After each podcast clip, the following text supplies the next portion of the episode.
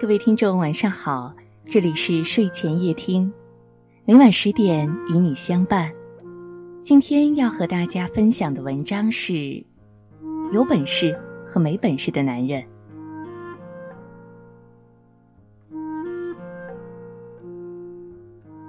小静给我打电话说，我想离婚了。我问他：“你们又吵架了吗？”他说：“不是单纯的吵架。”他骂我现在像个疯婆子，我也觉得我都不再是我了。再这么过下去，我这辈子就完了。我看不到一点希望，我快累死了。说着，他就泣不成声了。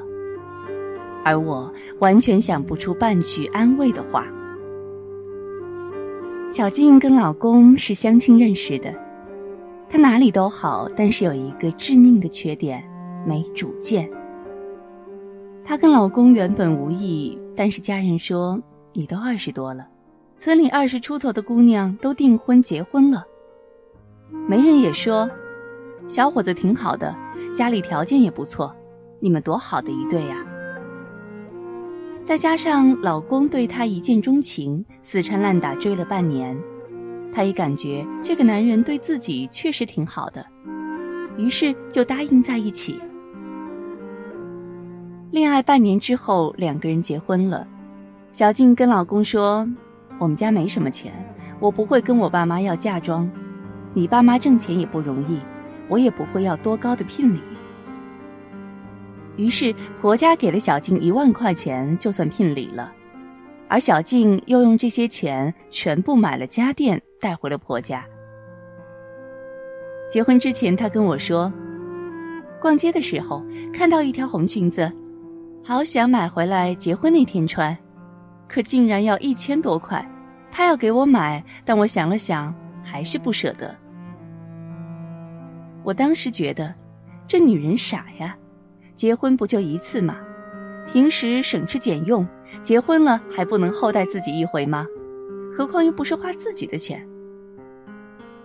可是我又明白，他一向就是这样了，什么都要替别人着想，越是花别人的钱，他才越不舍得。结婚那天，我第一次见到她老公，个子不高，瘦瘦的，不善言谈，像个腼腆的少年。很明显能看出来，他对小静是真心的喜欢。的确，如此善良、温柔、懂事的姑娘，谁能不喜欢呢？那时候我天真的认为，小静以后的生活就会像结婚这一天一样幸福。老公爱她，公婆爱她，将来再有一个可爱的宝宝，那么这一生也就别无他求了。结婚的头两年，小静与老公的确恩爱和睦。老公在自家的工厂里上班，高兴了就去厂里看看，不高兴就可以在家里陪老婆孩子。所以那两年对于他们来说是没有生活压力的。虽然小静总劝老公，即便自家工厂也要努力好好干，可老公从来没有放在心上，好像他有命可以养尊处优一辈子一样。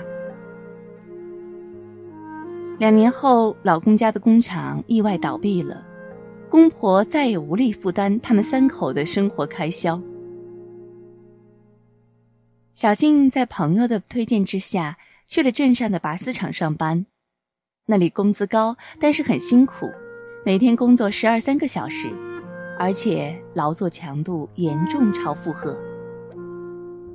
可是小静说，她不怕苦，只想趁年轻多挣点钱。我知道那份工作的辛苦，但是直到一个月后见到他，我才真的有了概念。一个月的时间，他竟然变得我差点认不出来。原本白白净净的脸庞变得灰暗蜡黄，原本一百三十斤的体重竟然减到了一百零几斤，而且因为工作不熟练，他的手上、胳膊上到处都是烫伤的痕迹。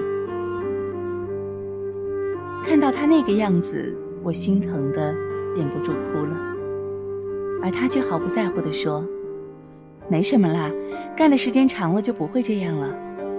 你知道吗？我这个月发了五千多的工资，比很多老同事还多呢。我问他：“你老公呢？他现在做什么呀？”他忽然低下头，很不好意思地说：“他还在找工作呢。”我说：“怎么没让他跟你一起做这个呀？工资这么高，干几个月攒点钱就可以做点小买卖了。”可是他说，他吃不了这个苦。之前干了几天，他说太累了，而且这工作要黑白班倒，他熬不了夜。我当时听得有些生气，女人都吃得了的苦，男人就吃不了吗？小静的老公就是这样一个人。家庭条件好的时候，他可以说是一个对老婆百般体贴的好男人，而现在要独自面对生活，他就成了一个成年的婴儿，没有责任心，吃不了苦，甚至于看不到自己老婆的死活。小静在那个工厂工作了半年，老公就找工作找了半年。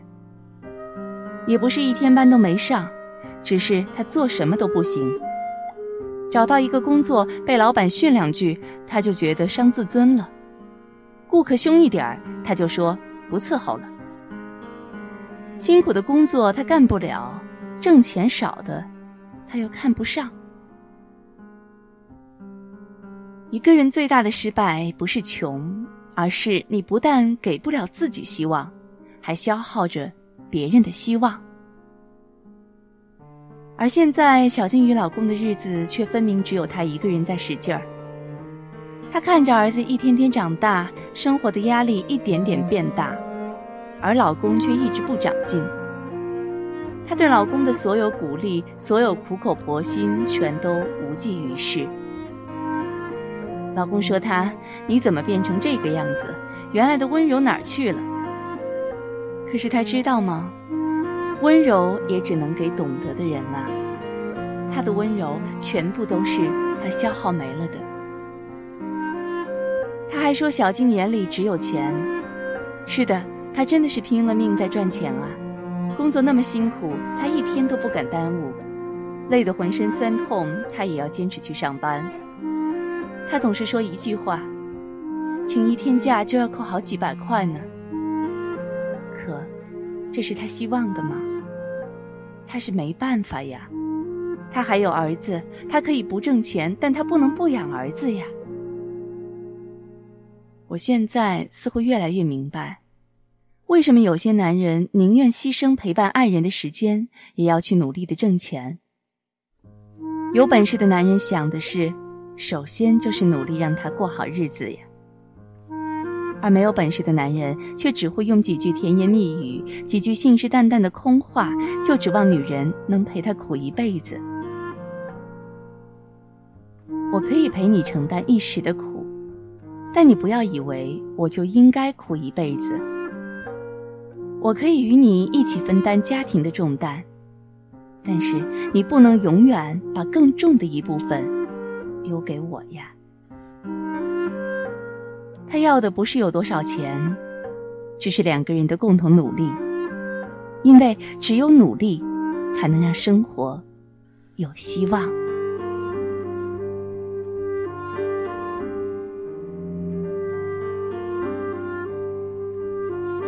享到这儿就结束了。